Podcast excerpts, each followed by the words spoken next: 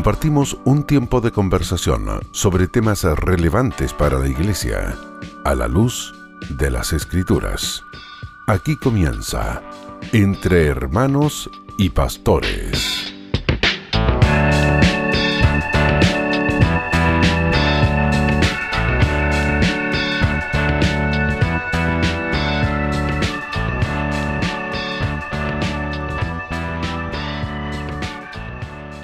Pastor Eduardo estaba presentando que hemos estado compartiendo durante estas eh, jornadas, en estos episodios de los jueves y las tardes, con diferentes pastores, esta programación eh, acerca de temas como aparece la presentación, temas relevantes para la vida de la iglesia. Estudiamos eh, juntos a, a, varios siervos del Señor acerca de los atributos de Dios la semana pasada hablamos acerca de la Trinidad, así que hemos tenido apasionantes conversaciones eh, con la participación también de los hermanos que después nos escriben, nos comentan, eh, así que ha sido hermoso poder tener este tiempo de charla, de diálogo, de conversación.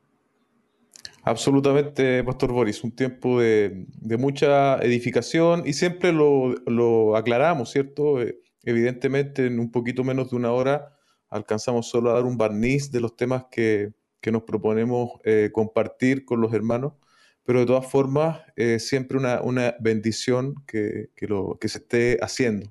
Así que hoy día también, eh, y también lo paso a presentar, Boris, a nuestro invitado del día de hoy, el pastor Jacobi Saldana. Él vive en Santa María, Colombia, junto a su esposa Keila y sus dos hijos, Santiago y Jacobo. Es pastor de la Iglesia Bíblica Soberana Gracia y sirve como director editorial de Soldados de Jesucristo. En dicha labor es que estuvo el año pasado con nosotros en Radio Armonía, en el aniversario, ¿cierto?, eh, de, como bien dije, el año pasado. Así es, aniversario número 30. Estuvimos compartiendo con el pastor Jacobis. Aquí le damos la más cordial de las bienvenidas. Bienvenido, amados. Bendiciones. Saludos, amados hermanos. Es un gozo para mí poder estar aquí de nuevo y es un privilegio también, no es un cliché. De verdad que lo aprecio muchísimo. Gracias por la invitación. Y solo para, hacer una pequeña precisión, es Santa Marta, Colombia. Es una ciudad que está hacia el norte. seguro fue un error de, de, tipeo. Me disculpo. Pero estamos hacia el norte del país, tranquilo, no hay ningún problema. A mí se me sería muy difícil pronunciar el nombre de algunas ciudades de Chile, estoy seguro.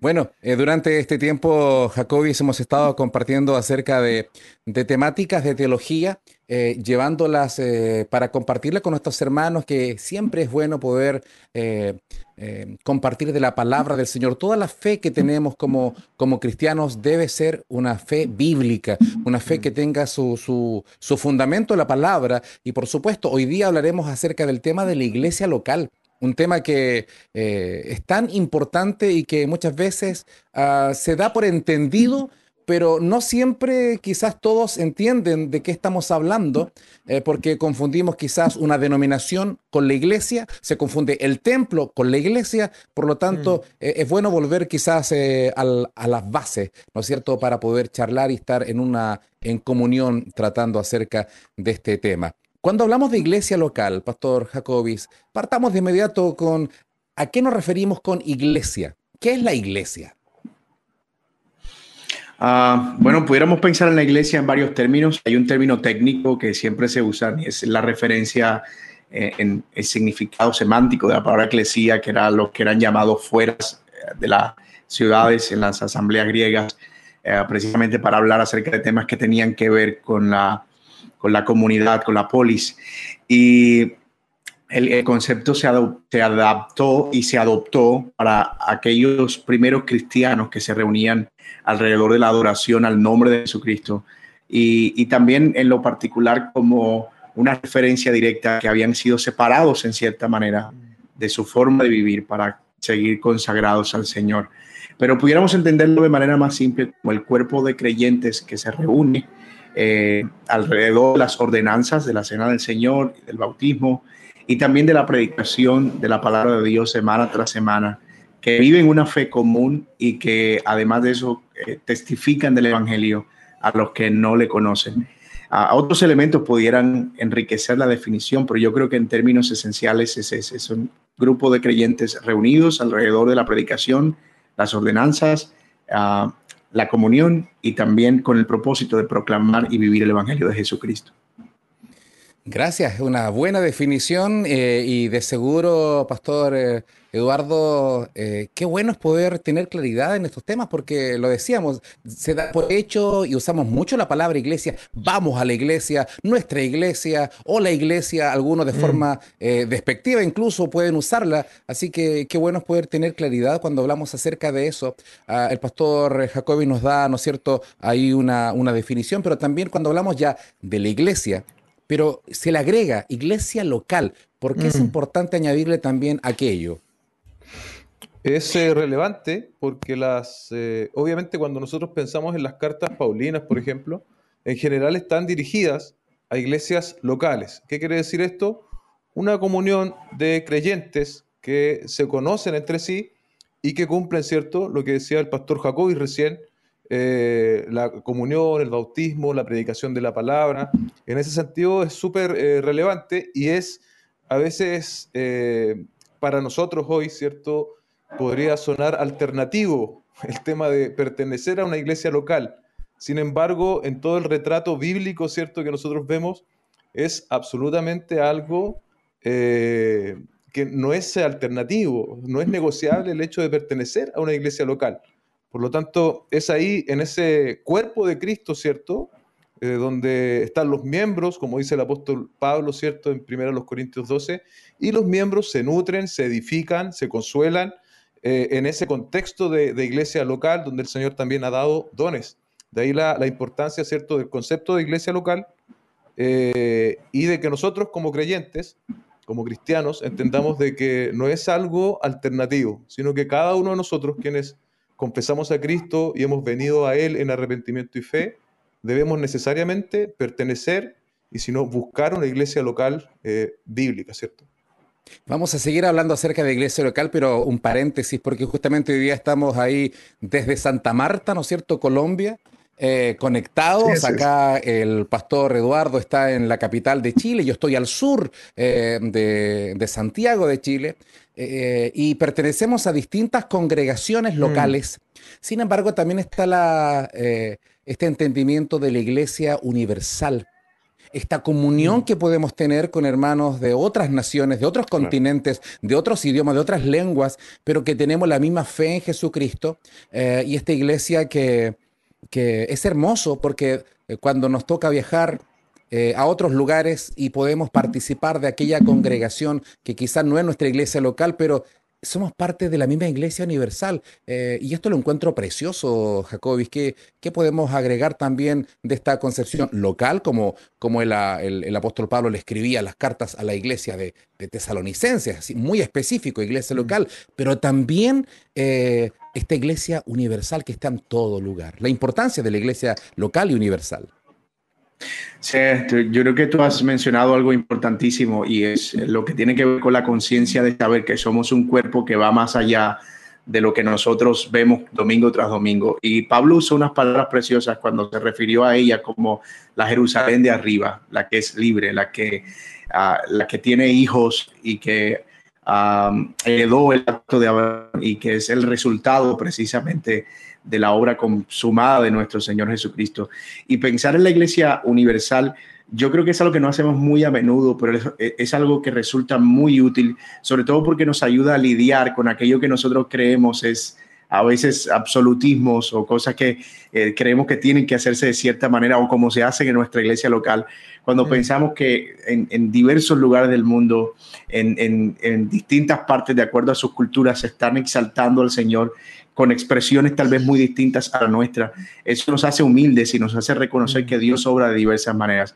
Pero yo creo que la mayor expresión de esa iglesia universal la vemos eh, descrita en Apocalipsis 4 y 5 y es esa adoración celestial y gente de toda tribu, lengua y nación adorando al Señor y postrados alrededor del Cordero. Y esa expresión, ah, o, yo creo que esa recreación es, ah, abrumadora. Nosotros no alcanzamos a describir con precisión qué es lo que sucede allí, pero con solo imaginárnoslos podemos ver la dimensión completa de la obra de, Cristo. Y a veces, de nuevo, nos perdemos mucho de todo lo que el Señor está haciendo en el mundo. eh, y de todo lo que Él sigue haciendo y de cómo Él sigue extendiendo su gloria a través de su evangelio eh, cuando dejamos de pensar en la iglesia en los términos universales. Y yo creo que es bien, bien importante. La iglesia local debe entender que es una contribución, una expresión a pequeña escala de un mm. propósito o de una ah, iglesia mucho más grande con una eh, membresía mucho más amplia. este entendimiento de iglesia universal, de que el el pueblo del Señor está en todo lugar, que han sido redimidos, igual que nosotros por la pura gracia del Señor, y que se manifiesta en, en ciudades pequeñas, en campos, en islas, en grandes ciudades, en, lugares muy, muy pequeñitos, muy apartados, en nombres desconocidos. Em, iglesias, esa iglesia local, em, y muchas veces tenemos la, eh, conceptos muy, muy, muy humanos, ¿no? cuando hablamos del éxito, ¿cuántos miembros de repente, de inmediato preguntamos, ¿y cuántos miembros? Porque son como escalas eh, de cuáles son las iglesias, incluso se puede hacer un ranking, las iglesias más importantes, cuando se ven desde el punto de vista humano. Sin embargo, la expresión de la iglesia eh, indistintamente del tamaño de la construcción del templo, del número de creyentes, qué valiosa es para el Señor Jesucristo, porque dice que Él la, eh, pagó con su sangre a la iglesia, Eduardo. Amén. Independiente, tal como tú decías, de los parámetros de éxito que muchas veces nosotros imprimimos a la labor de la iglesia, eh, es algo, ¿cierto? Por, por, decirlo así, es una empresa divina, es una empresa de Dios. Y obviamente eh, en cada eh, ciudad, en cada pueblo, hay cosas que a veces uno ni siquiera conoce, ¿cierto?, de, labores evangelísticas y de iglesias que se están llevando a cabo en, áreas geográficas que nosotros nunca vamos a alcanzar. Y pueden haber allí tres, cuatro hermanos, y, el Señor se está glorificando allí en medio de ese, de ese contexto también. Entonces, también es muy relevante, ¿cierto?, librarnos de estos parámetros de éxito que a veces nos autoimponemos, ¿cierto? Por, por cosas que, que, no vienen desde la palabra, ¿cierto?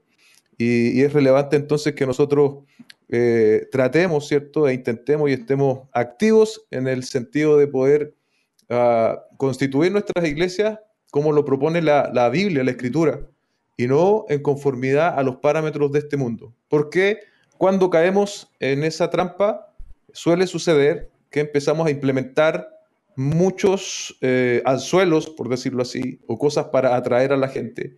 Y muchas de esas cosas o estrategias no se encuentran en la palabra del Señor. Entonces empezamos como a, modificar un poco el asunto y podemos terminar muy extraviados. O sea, es importante, ¿cierto?, que, nosotros siempre nos dirijamos, tal como dijo, acá tengo el texto, permíteme leerlo, Boris, eh, tal como dijo el apóstol Pablo a, a Timoteo, en 1 Timoteo 3, 14:15 te escribo esto, aunque tengo la esperanza de ir pronto a verte, para que si tardo sepas cómo debes conducirte en la casa de Dios, que es la iglesia del Dios viviente, columna y baluarte de la verdad. Nosotros los siervos del Señor no podemos eh, darnos el derecho de eh, tergiversar dicha verdad, tal como lo tenía que hacer Timoteo en Éfeso, ¿ah? también una iglesia local. Así es, estamos hablando de, la verdad del Evangelio, hay parámetros, digamos que estos ya son peligros de la iglesia local, ¿no? El cuando nos ponemos estos parámetros eh, humanos, eh, pero también luchamos contra algo que nos es muy propio, eh, Jacobis, que es la tradición. La tradición. en todo el mundo, diversas regiones del mundo, distintos idiomas, pero muchas veces tenemos que batallar con la verdad del Evangelio eh, que muchas veces está tensionada con costumbres de algún lugar, eh, de alguna denominación, de alguna congregación, y en algunos casos puede pesar más la tradición que la mm. verdad escritural. Eh, qué importante es saber distinguirlo y, me imagino equilibrarnos para la, la, palabra más que para tradiciones, que no necesariamente son malas, pero ¿cuál es tu apreciación al respecto? Ah, ahorita estaba pensando precisamente en Gatas y que creo que es una carta que aborda este tema de manera muy, muy completa.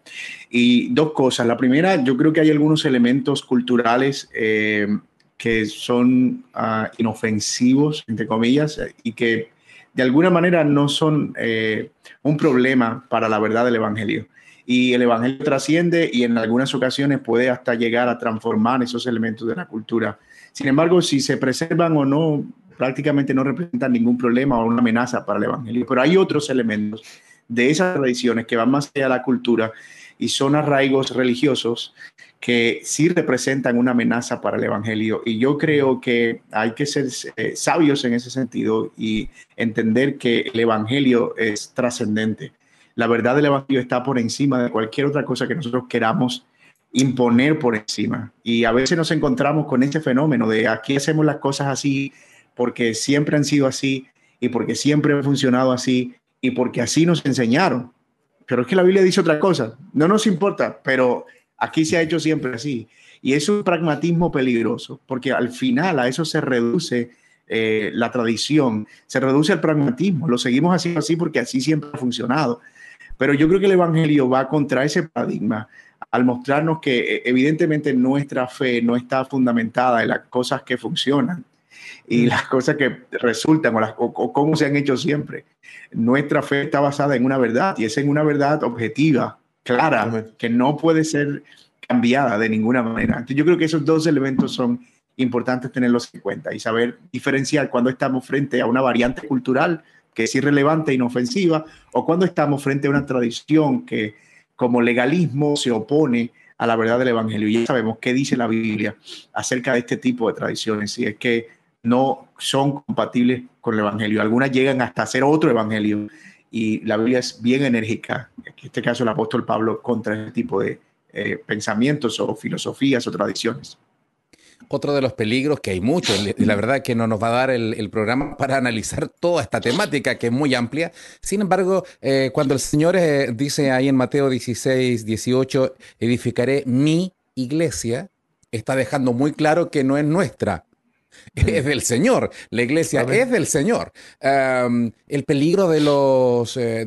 de, los autoritarismos y que van también cercenando la vida de una iglesia sana, eh, que ya en la escritura aparece, el mismo Juan eh, escribe, ¿no es cierto?, acerca de, un personaje que, ni siquiera quería que, no quería recibir este diótrefes, esta, este autoritarismo que no es solamente de algunas épocas, sino que aún en la época apostólica bíblica ya existía, los peligros también de aquello, de ese extremo, Eduardo. Mm, sí, absolutamente eh, claro, y de hecho es algo curioso con con estas figuras autoritarias, ¿cierto? Dueñas de la verdad absoluta y que exigen también obediencia absoluta. Y es que es algo que va absolutamente en contra de lo que debe ser la iglesia. Porque la iglesia diseñada por Dios, tal como tú decías, le pertenece al Señor, es corporativa. El, apóstol Pablo habla de funciones de miembros, ¿cierto? Nosotros también otra tendencia que tenemos a veces es a idealizar al que está predicando, al que está cantando al frente y hacer de esa persona una especie de cristiano singular o aparte. Pero en estricto rigor y desde la Biblia, él está ejerciendo una función como la que debe ejercer el que está sentado en la vaca, el que tal vez cuida los autos, el que está trabajando con los niños, el que va a visitar, el que hace misericordia. Todos somos parte de, de un cuerpo y ese cuerpo está dotado, ¿cierto?, eh, por, funciones, por dones que Dios ha dado. Y hay algo, hay algo maravilloso en esto, que cuando nosotros ejercemos ¿cierto? la función de, cuerpo, manifestamos a Cristo. Entonces nuestras tareas particulares eh, son mucho más que la suma de ellas. No sé si me, expreso bien. Eh, se está manifestando Cristo cuando nosotros hacemos la, iglesia, ¿cierto? y, tenemos esta manifestación de cuerpo y de miembros, nos bendecimos, nos edificamos, y también tenemos que librarnos, ¿cierto? Muchas veces de ese, tener cuidado, porque a veces nosotros hablamos, ¿cierto? Pero podemos también caer en estos peligros del autoritarismo, de pensar que tenemos siempre la razón, eh, de que nadie nos puede cuestionar, y eso es absolutamente ajeno al testimonio de la Escritura, donde se nos llama a ser personas humildes y que sirvamos en comunión con los demás hermanos. De hecho, la palabra siervo no es por nada, ¿no? Si el ejemplo lo dio el Señor, cuánto más nosotros eh, debemos ser siervos, ponernos al servicio de, de la iglesia, al servicio de cada uno de los que participa en, la iglesia del Señor. Eh, ahora, antes, vamos a entrar en un momento más acerca del tiempo de la pandemia que nos toca vivir ahora como iglesia, pero antes de ir a aquello que también tiene, tenemos, hay mucho paño que cortar. Eh, antes que llegara la pandemia, Jacobis, ya estábamos en este comienzo del siglo XXI eh, con un desprestigio eh, generalizado de todo lo que huela a autoridad, mm. le hace gobiernos del mundo, no solamente uno dirá, no es que pasa en mi país, este es un fenómeno mundial, está ocurriendo en muchos lugares el tema de autoridades, el tema de políticos, el tema de corrupción, el tema de, de autoridades en general, y la iglesia eh, también está en cuestionamiento eh, y también eh, en muchos lugares ha sufrido por diversos escándalos que han sacudido y este desprestigio también ha traído deserción. esa realidad que quizás nosotros la, la, podemos sentir en nuestro tiempo que vivimos, eh, cuando lo miramos también a lo largo de la historia, no solo bíblica, sino que de la historia universal, ¿qué podemos también decir de este fenómeno de desprestigio? Ah, perdóname, ¿te refieres al, desprestigio en términos de no recibir el liderazgo de la iglesia, si, entendí bien, o de no aceptar el liderazgo de la iglesia? El desprestigio en general de, de la iglesia en tanto institución, porque el mundo la ve como una institución, ¿no? No, no la ve de forma bíblica como nosotros la podemos entender, y, pero el mundo eh, siente que la iglesia está desprestigiada, no goza de buena salud eh, en ese sentido eh, para el mundo, y también cristianos que se han ido sintiendo decepcionados por situaciones puntuales, también la ven, empiezan a alejarse de la vida de la iglesia local, valga la redundancia, por el desprestigio generalizado. Sí, yo creo que nada nuevo debajo del sol, decía el salmista, y eh, perdón, el proverbista Salomón. Y, lo que tenemos ahora es básicamente el, resultado de la, de la, dinámica del mundo en general.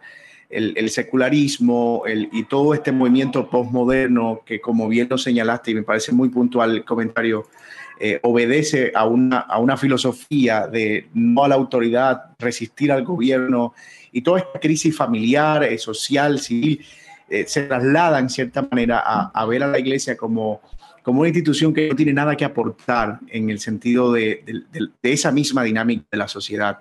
Sin embargo, yo, yo creo que hay un, hay un, esto de acercarnos a nosotros, a una, a una realidad, y es la realidad de que no es nuevo, no es algo que nosotros, para lo que nosotros no debíamos estar preparados.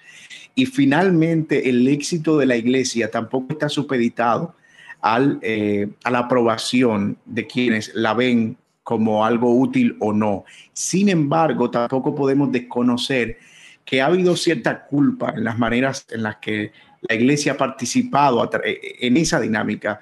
Y no me refiero al hecho de que no haya caído en, en ser relevante y ir con la ola para caer bien, sino que no ha entendido los tiempos en muchas ocasiones y en términos generales eh, nos hemos descuidado en nuestra labor.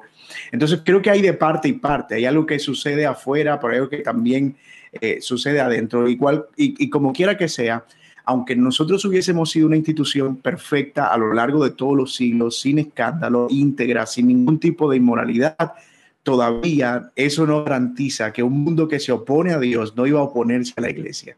Pero tal como lo mencionaste hace un momento, nosotros nos abrazamos a una promesa y es que las puertas del Hades no prevalecerán, que la iglesia seguirá siendo edificada por el Señor y que aunque pasen los vientos y aunque pasen los ríos, esa iglesia va a prevalecer. Y a los que se van, yo creo que en cierta manera se cumple la palabra que dice Juan y también Pedro y Pablo también en primera los Corintios 11, hablando de las disensiones que a veces lo que hacen es revelar quiénes son del Señor. Y en palabras de Juan, algunos salieron de nosotros porque no eran de nosotros. Y, es, esa higuera que está siendo sacudida y, es la fe de los, de los que son del Señor aferrada a, la palabra de Dios sostenidos ahí, pero aquellos que no son del Señor eh, cayendo en esta ola de ver a la iglesia con, con, desdén y con un sentido de desprecio. Entonces, ah, nosotros estamos seguros que al final la palabra de Dios se cumplirá, al final el pueblo del Señor estará con él por la eternidad y la iglesia ah, será la institución, la iglesia será el gobierno, la iglesia será el pueblo por la eternidad. Qué importante, me, gustó mucho tu mirada, Jacobis, porque eh, haces como el balance, ¿no? De saber que, eh, que estas situaciones de disensión, de, tropiezo, van a venir sí o sí. El Señor ya lo, lo, explicitó. Eh, pero hay de aquel por quien vengan también. Es decir, hay que, que, si va a venir alguna división, bueno, va a llegar, pero que no seamos nosotros los que hagamos la promoción de esa división, de esa caída, de ese tropiezo. Eh, por una parte, esto ayuda para que la iglesia también se vaya limpiando, en el sentido de que el Señor permite para revelar quién es quién. Pero también, Eduardo, eh, creo que tenemos que hacer una un mea culpa, ¿no? Eh, pedir al Señor eh, humildad, al liderazgo, a la iglesia en general, de poder cada día vivir realmente en santidad, no solamente predicarla, sino que vivirla, porque también nos están viendo, y no por el que dirán, sino por, porque el Señor a quien tenemos que rendir cuenta. Mm, sí, bueno, ahí está la idea, ¿cierto?, de integridad porque un asunto es cómo nosotros nos vemos o cómo otros nos ven, y la integridad va más allá, ¿cierto? Va a nuestra vida privada, a quienes somos en nuestra casa, eh, a quienes somos en el amplio ámbito de, la vida. Y, de ahí la, necesidad, ¿cierto?, de que... Eh, y ahí hay otra vez una, dicotomía que se produce también, porque muchas veces la iglesia demanda eh, líderes muy santos, por decirlo así, pretendiendo que la membresía o el resto de la congregación no debiese ser tan santo. Y lo cierto es que eh, la demanda ¿cierto? De, caminar en santidad eh, no es eh, mayor para, un pastor de forma específica o especial. Está claro que él tiene que ser ejemplo, ¿cierto? Eso lo vemos muy, muy bien en la palabra. Sin embargo, todo el cuerpo de Cristo es necesario que, que camine en integridad, que camine en santidad delante del Señor. Y bueno, yo estos días estoy predicando Pedro en la congregación, primera de Pedro, y ahí también habla, habla del poder, ¿cierto?, de ese testimonio. Eh, en adversidad, cuando, los, que, los que eran esclavos en su contexto, las esposas, eh, los, diversos, los diversos componentes de la iglesia, manifestando no solamente de manera verbal, sino en lo que ellos son y hacen, el testimonio de Cristo. Y viene a ser, ¿cierto?, como un aval de nuestra fe. Y es un aval poderoso que es requerido, ¿cierto? Es requerido y, para toda la iglesia de manera transversal. La iglesia, la verdad que cuando revisamos la historia hay una iglesia también perseguida, eh, que quizás en nuestras realidades latinoamericanas, en algunos países, no hemos sufrido lo que han sufrido en otras regiones del mundo. Aquí en América Latina también hay lugares donde la persecución ha sido muy fuerte eh, años atrás o quizás hoy día. Sin embargo, cuando revisamos la historia de la iglesia, eh, vemos que desde temprano ya en hechos aparece la persecución eh, y cómo los cristianos se seguían reuniendo. Había algo que era más poderoso que la persecución, que la dificultad y anhelaban estar juntos y daban su vida eh, y sin negar la fe. Esto nos habla de una fe realmente tal como la expresa el Señor Jesucristo, es decir, que el que quiera ser su discípulo va a tener que tomar su cruz. Esa iglesia perseguida nos sigue dando ejemplo frente a las adversidades que muchas veces no son comparables a esas, pero muchas veces el desánimo parece que puede más, Jacobis. Sí, ah, y sabes, yo no dejo de pensar ahora que lo mencionas en Hebreos capítulo 11 y cómo el autor de Hebreos usa a los del Antiguo Testamento como una sombra de testigos frente a mm. aquellos cristianos perseguidos en la época de, de autor de la carta. Y él dice, ellos fueron muertos a filo de espada, algunos aferrados el mundo no era digno de ellos. Y en el 12 dice, ellos ahora son una nube de testigos frente a ustedes y esto que ustedes están padeciendo ni siquiera es una sombra de sus padecimientos. Algunos de ustedes ni siquiera han padecido hasta la sangre. Pero yo creo que nosotros, en nuestra generación, no solo tenemos a, a la gente del Antiguo Testamento, a ese hall de la fama del Antiguo Testamento de Hebreos 11, sino que tenemos a los hombres del Nuevo Testamento que murieron también mm. y dieron su vida por el Señor Jesucristo. Y no como una nube de testigos solamente, sino como un estadio repleto, viéndonos correr esta carrera, a veces con tanta sutileza, a veces con tanto con, con, tanta fragilidad, a veces con tanta falta de pundonor y a veces con tan poca comprensión del sufrimiento, de la disciplina y de la gloria de Dios. Así que si hablamos realmente de modelos y ejemplos, yo creo que si nosotros pudiéramos ver el rostro, eh, siguiendo con la analogía, de estos que, de los que ahora, que ahora son nuestros espectadores, pudiéramos ver sus manos, ¿verdad?, en la frente, pensando en que a veces cualquier cosa nos hace retroceder y cualquier medio viento nos hace esconder y cualquier amenaza. Nos tumbaron un video en YouTube y ya estamos pensando que es la persecución más grande de la historia y que vamos a morir porque esto es el cumplimiento de la palabra. Eh, y yo creo que a veces esta, cuando hablamos de generación de cristal para referirnos a la gente que se ofende por todo, a veces en cierta manera se ha trasladado a lo que llamamos persecución hoy en día. Y Boris y Eduardo, eh, seamos honestos, ¿cuál es la persecución de nuestros países? Si nosotros pensamos en términos de, de, lo que es realmente la persecución y morir por causa de la fe. Por supuesto, hay casos en los que es muy difícil predicar la palabra en, en, en nuestro continente para hacer eh, relevantes al contexto, pero nosotros todavía podemos hacer lo que estamos haciendo sin que esta transmisión se caiga. Todavía nuestros mm. templos se pueden abrir el domingo, todavía podemos predicar en la calle, todavía hay gente que puede salir y llevar una camiseta que diga que es cristiano. Y, yo creo que a veces esta eh, vida tan cómoda nos hace perder el verdadero sentido de lo que es padecer por el Señor Jesucristo. No sé si mm. en algún momento, y hablando en términos escatológicos, vayamos a llegar a algún punto en el que la persecución sea algo difícil de sostener. Pero ahora, ahora, hablando de lo que vivimos en este momento, yo creo que es más una invitación a hacer una reflexión profunda de cómo estamos considerando nuestra fe antes de dejar, antes de ver fantasmas eh, que no están afuera o de ver eh, gigantes de, del, tamaño de Goliat, cuando en realidad tal vez son hombres comunes y corrientes. Mm. Este tema es un tema muy delicado, pastores, porque eh, de seguro hay hermanos a esta hora en sintonía que por alguna razón que desconocemos, por lo tanto no les vamos a juzgar, pero han dejado de participar de sus iglesias locales. Algo ocurrió en el camino. Algo pasó eh, que quedaron tan heridos y heridas que han pasado no meses, sino que años y quizás muchos años en que no se congregan.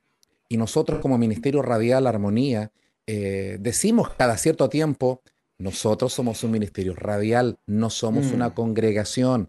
Eh, en una congregación local. Eh, es decir, no, esto lo, lo, dejamos muy claro porque invitamos a muchos de nuestros hermanos a, volver a la comunión. ¿Por qué es importante esto, reforzarlo, recordarlo e invitar y desafiar a aquellos que por alguna razón, Eduardo, se fueron tristes, heridos, pero que es tiempo de reconsiderar eh, el, ponerse a cuenta eh, primeramente con el Señor?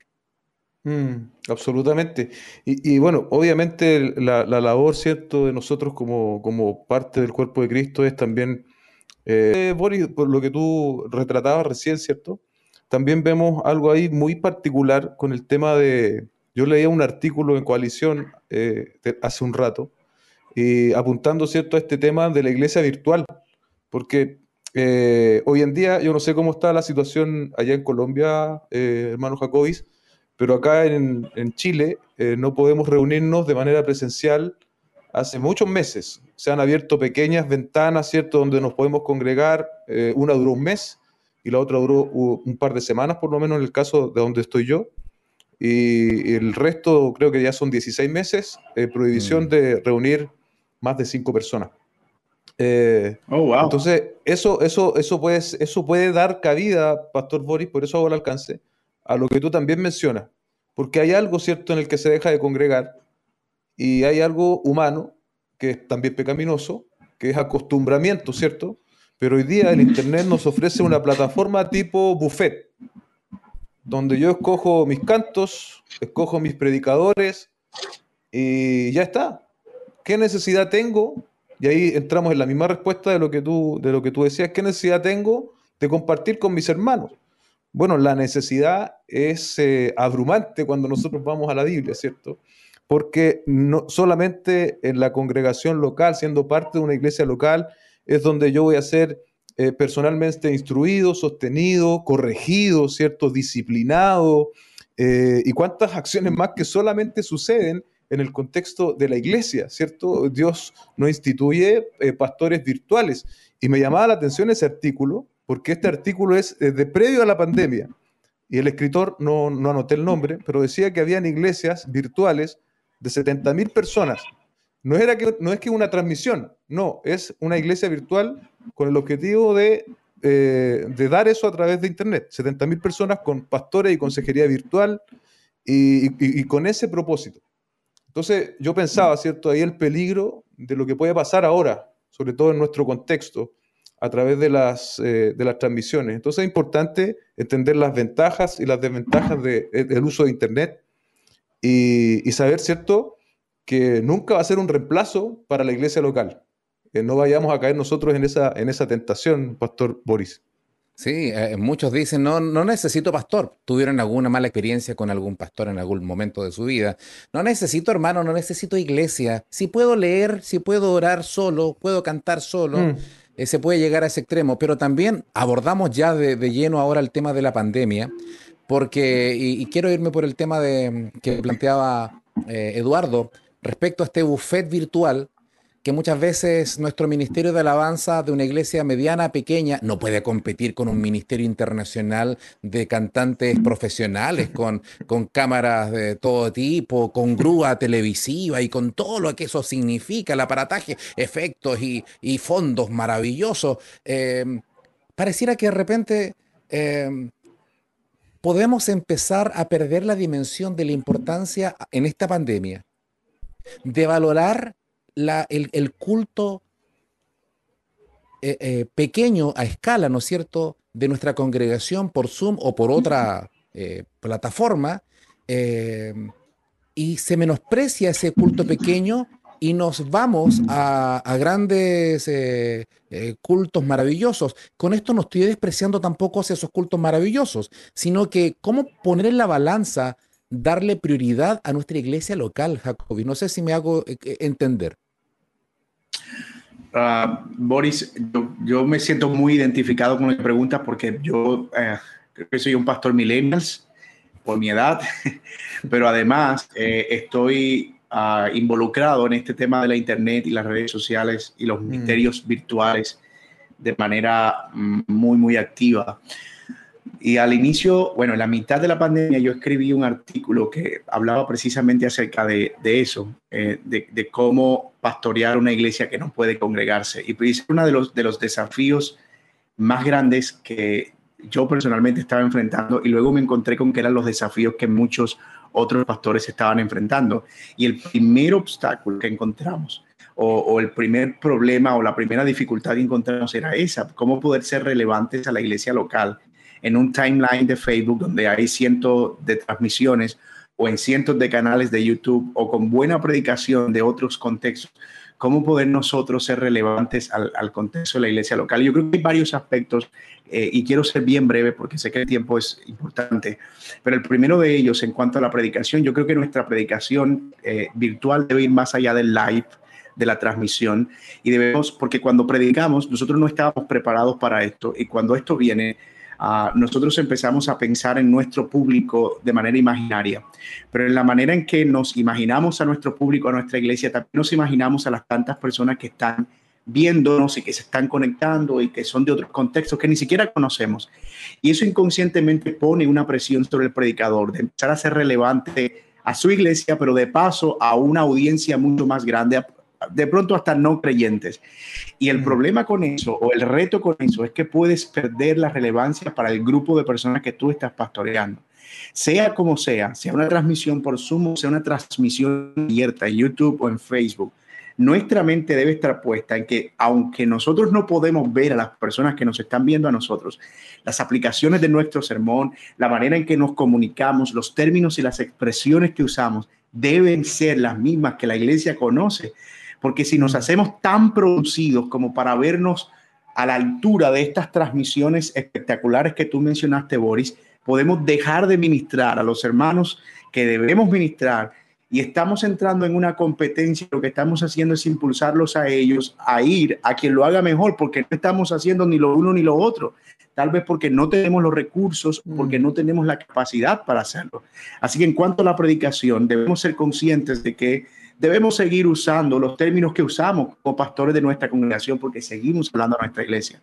En segundo lugar, el tema de la consejería, de las llamadas, debemos ir más allá de preguntar cómo estás. La respuesta de la gente siempre es estoy bien. Y debemos llevarlos a ellos, a preguntas concretas. ¿Cómo te has sentido últimamente? ¿Cómo han estado estos últimos días en este encierro en el que has estado? ¿Tienes alimento? ¿Estás comiendo bien? Tu familia está bien. Y empezar a ser mucho más intencionales en este ánimo mm. de preguntar, porque la gente no quiere hablar de sus problemas ni, de sus dificultades. Y a veces nos conviene ser diplomáticos. ¿Cómo estás? Estoy bien. Oh, llamé al hermano fulano y me dijo que está bien. Llamaré al otro hermano. Y yo creo que eso termina siendo cómodo para nosotros, pero no termina siendo eficiente para la congregación. El tercer aspecto es el aspecto de la comunión. Y yo creo que en, en este, el caso de ustedes, nosotros ya en Colombia podemos reunirnos y en su caso de verdad yo me, apena muchísimo lo que está pasando en Chile. Pero eh, yo creo que la comunión va mucho más allá incluso de reunirnos los unos con los otros. Una de las marcas y es importante, es decir, la comunión es esencialmente estar unidos, pero cuando no se puede, todavía podemos tener comunión. Una de las marcas de la iglesia de Hechos, de su comunión 242, era que tenían en común todas las cosas. Y es cómo participamos nosotros de las necesidades y cómo nosotros nos movemos hacia cumplir y testificar al mismo tiempo a los que no conocen al Señor, que somos una iglesia que se cuida los unos a los otros y que los pastores no solo están pidiendo dinero, o que las iglesias no solo están recibiendo dinero, sino que están dando. Posible que nuestros gastos de operación hayan bajado, y eso nos permite tener una posibilidad de cubrir las necesidades de hermanos que están sin empleo o en dificultades mucho mayores. Mm. El último aspecto, y con esto termino, que creo que esta pandemia es una oportunidad y la virtualidad nos lo da en serio, es que nuestra oración debería cambiar. Y nuestra oración debería ser solo para que el Señor no nos sane, para que el virus no llegue, para que la vacuna venga rápido, y no solo para que tengamos estabilidad económica. Nosotros debemos orar por un avivamiento. Y nosotros debemos orar para que el Señor lleve en este tiempo a la iglesia, que es un tiempo de disciplina del Señor, que no es otra cosa, es la disciplina del mm. Señor. Que el Señor lleve a su iglesia a un arrepentimiento verdadero y que pueda venir un verdadero avivamiento a la iglesia del Señor, para la iglesia y hacia afuera. Amén. Excelente estos puntos porque son necesarios eh, eh, darle una vuelta, ¿no es cierto?, a lo que estamos viviendo. Cada país, cada región está viviendo de forma similar, pero también de forma diferente su realidad eh, y la congregación local sigue siendo relevante bíblicamente hablando y para nosotros. Em, el apóstol Pablo eh, momentos en que él quería ir a ciertos lugares, pero no podía, mm. estaba prisionero. Sin embargo, puede escribir cartas tan inspiradoras en medio de su, eh, confinamiento, no podía moverse como muchos en algún momento hemos tenido que estar en cuarentenas. Sin embargo, él vivía con gozo ese confinamiento, posiblemente esa marca que le imprimía y la, a la iglesia se la comunicaba, eh, porque el agotamiento pandémico también, Eduardo, está causando estragos, mucha gente con temas emocionales, hasta psicológicos, eh, y la iglesia es un refugio de esperanza en Cristo Jesús. Amén, amén, sí, porque estamos eh, proclamando las verdades eternas del Señor, pero conjunto con eso también la providencia de Dios aún en esta época tan difícil, ¿cierto? Eh, es necesario eh, creer a ciencia cierta en la soberanía de Dios y me parece muy interesante lo que decía Jacobi, ¿cierto?, respecto de la disciplina, porque también el autor de Hebreos dice que el padre que ama, disciplina, ¿sí? Entonces, si, si esta es una disciplina de Dios para nosotros como iglesia eh, o en el contexto más amplio, eh, Dios nos está amando, ¿cierto? Porque nos está corrigiendo. Mm. Y es. sumamente necesario que nosotros entonces eh, respondamos bien a esa disciplina. Es como, es como repetir de curso, ¿cierto? Cuando uno no aprueba todo, uno repite. Y quiera Dios, ¿cierto? Que a través de toda esta situación eh, podamos nosotros crecer y madurar y pasar esta etapa. algún hermano me decía, conversando de otro asunto, pero pastor, ¿qué pasa si la pandemia dura 30 años? Eh, yo le decía, hermano, espero que no sea así. Y lo otro que también, no sé, el Jacobi nos decía recién que en Colombia ya les permiten reunirse, acá en Chile ha estado más estricto el asunto. Eh, esperamos que no sea así y también confiamos, ¿cierto?, en que Dios eh, proveerá de las situaciones para, para poder salir de aquí. Y respecto del uso del Internet, encontré una cita muy interesante del pastor Sugel, que estuvo con nosotros la semana pasada, que respalda un poco lo que hemos hablado y permíteme leer la dice en conclusión, debemos proclamar a viva voz el mensaje de la palabra de Dios y debemos usar la Internet como hicieron nuestros padres con la invención de la imprenta en el siglo XVI. Pero nunca pretendamos sustituir la predicación de Dios en la iglesia como el medio por excelencia para alcanzar a los perdidos y para, a raíz de esto de las transmisiones, eh, yo trabajo atendiendo gente y muchas de esas personas, más de una, han dicho, eh, te vi eh, en tu iglesia. Personas que probablemente en otro contexto jamás hubiesen escuchado una predicación. Entonces, dentro de las ventajas que tiene esto, ¿cierto? De la masificación, porque muchas iglesias no tenían esta plataforma y se fueron, ¿cierto?, a transmitir, es eso, que el mensaje del Evangelio está llegando a personas y Dios lo está utilizando para llegar a personas que hasta el día de hoy no habían tenido esa posibilidad. Boris, no sé si, si me dejes agregar algo corto a lo que acaba de decir Eduardo. Eh, y, y, yo lo resumí en una frase eh, en algún momento durante la pandemia y era en esta pandemia ha dejado en evidencia que el verdadero cristiano sostenido por la palabra de Dios y mm. las disciplinas espirituales individuales y no por la euforia y la emotividad colectiva de un culto. Y no que eso no sea bueno, pero en cierta manera es posible que esta pandemia nos haya quitado el ídolo de la emotividad. Y cuando ya no lo tienes, cuando ya no tienes las luces, el humo, la silla cómoda, el aire, Ahora, ¿qué te sostiene? ¿Qué es lo que hace que tú permanezcas fiel al Señor? Sino su palabra. Amén. Y la obra de su Espíritu en tu vida, llevándote a la oración y a perseverar en la palabra de Dios.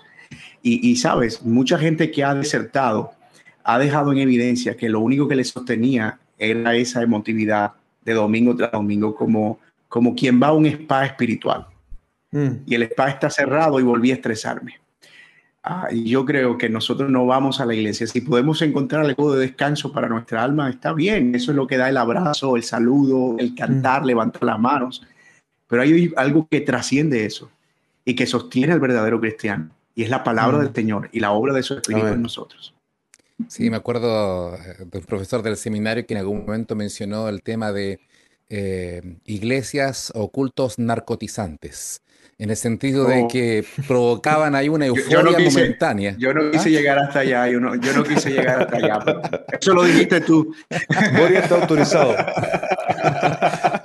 Eh, y la, referencia que decía el profesor era eh, cristianos que andan justamente eh, cazadores de emociones. Buscaban la vigilia del fin de semana eh, un lugar lleno, y insisto, con esto no estoy diciendo que eso sea malo o mm, negativo, sino eh, buscando solo la emoción, pero nunca se congregaban, solo buscaban como la fiesta espiritual del momento, pero nunca se quedaban en un lugar para crecer en Cristo.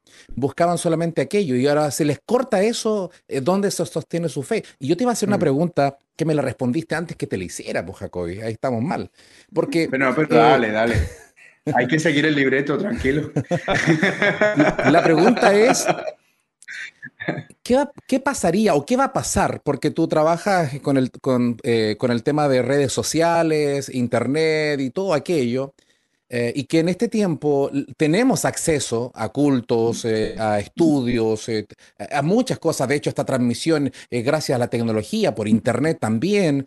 Pero el día en que esta u otra pandemia u otra situación futura se nos caiga completamente Internet, en que venga un gran apagón y no tengamos acceso a Internet, o sea, ni siquiera tendríamos eso, eh, ¿cómo se viviría? Tú de alguna forma diste la respuesta con el tema de las disciplinas espirituales, ¿no? Que son personales, pero ¿te has planteado también esa, esa posibilidad? Mira, yo creo que hay algo que nosotros hemos abandonado y es la herencia puritana del culto familiar, de la devoción familiar, de lo que sucede en el seno de la familia, del sentarse con los hijos el día del Señor y abrir la Biblia y cantar himnos y cantar cánticos espirituales y meditar en las verdades de Dios. Ah, yo creo que esa es la, la, cúspide de la disciplina de la disciplina espiritual familiar, la devoción familiar Así que y, y, esto ha pasado en otros momentos de la historia. Y ha habido momentos en los que algunos creyentes han crecido como creyentes fieles a expensas del pastoreo de sus familias. Y esto es un llamado a, a, a los hombres, padres de familia que son creyentes, a ser hombres fuertes y a varonilmente y a tomar la Biblia y sentarse en el centro de la mesa, con ella en el centro de la mesa y enseñar a su esposa y a sus hijos la verdad de Dios. Aquellos que durante mucho tiempo estuvieron a expensas de la espiritualidad que pudiera cultivar su esposa porque ellos estaban demasiado ocupados en sus trabajos, este es un llamado para que ellos puedan volver a la palabra de Dios y sentarse con sus hijos, los más pequeños en sus piernas y los otros a su alrededor, a enseñarle lo que la Biblia enseña. Y sin duda, Boris, es lo que el Señor puede hacer en nosotros como creyentes a nivel personal sin internet, sin poder salir, pero todavía estamos encerrados, si estamos con nuestra familia o si estamos solos y, la obra del Espíritu Santo sigue, eh, continúa en nosotros a través de su palabra y a través de las disciplinas espirituales, una vez más. Wow, qué interesante esta conversación también, Eduardo, respecto a hacer iglesia en tiempos de pandemia. También se habla, he escuchado eh, amigos, pastores en Estados Unidos que hablan de, em, de posibilidades post pandemia, de la era post pandemia, en que algunos se van a acostumbrar tanto a lo virtual, a cultos, mm. que van a decir, bueno, en realidad eh, me quedo en casa. Es decir, así como anhelamos mucho, escuchamos muchos hermanos que anhelan, y eso es verdad, anhelamos estar presencial, el abrazo que no hemos podido tenerlo, esa comunión, el sentarnos a comer juntos, eh, eh, el tener la cena del Señor presencial y todo aquello que se vive en la, vida de la iglesia, los paseos, los bautismos. Eh, sin embargo, también está esta otra área que algunos hablan de, de los peligros post pandemia. ¿Qué piensas, Eduardo? En lo personal, lo que yo he repetido durante todos estos meses en la congregación es, hermanos, esto es eh, algo momentáneo, esto es pasajero y lo he dicho eh, en el uso de la line. Yo, yo hago la diferencia, esto es una transmisión. Digo otra vez, esto es mi concepto, no lo estoy imprimiendo para los demás.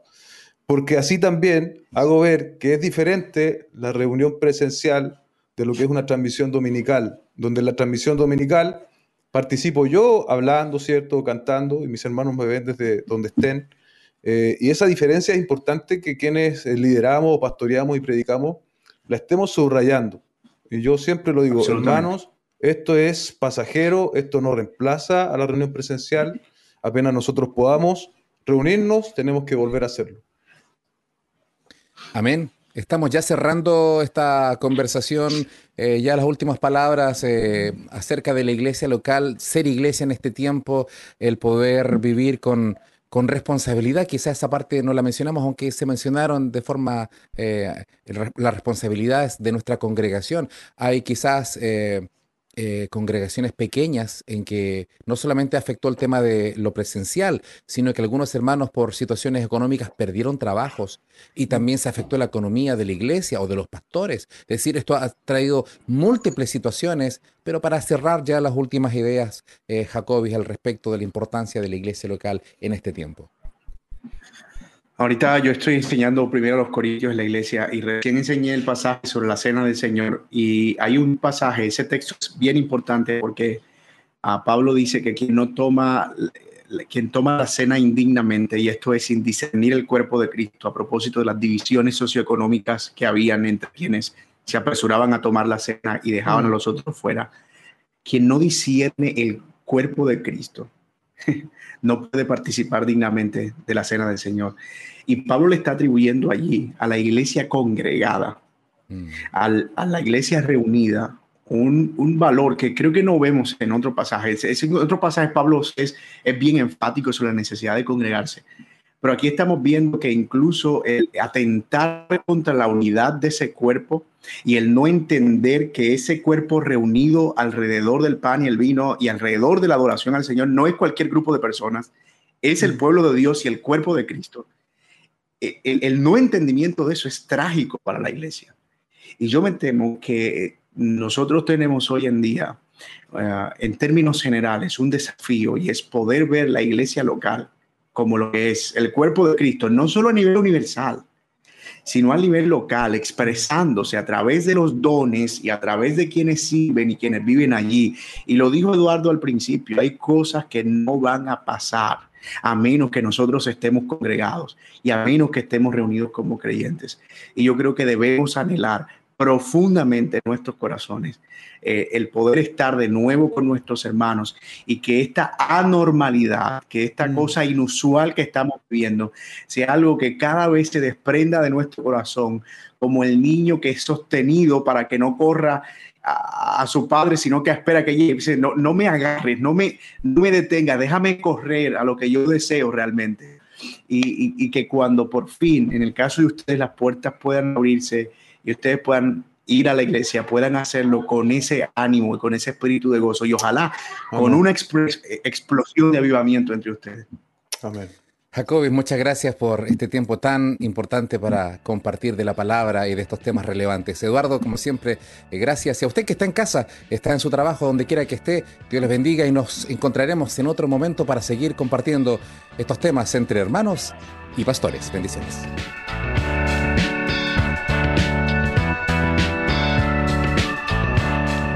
Esto fue Entre Hermanos y Pastores, un tiempo de conversación sobre temas relevantes para la Iglesia, a la luz de las Escrituras, junto a los pastores Boris Rodríguez y Eduardo González.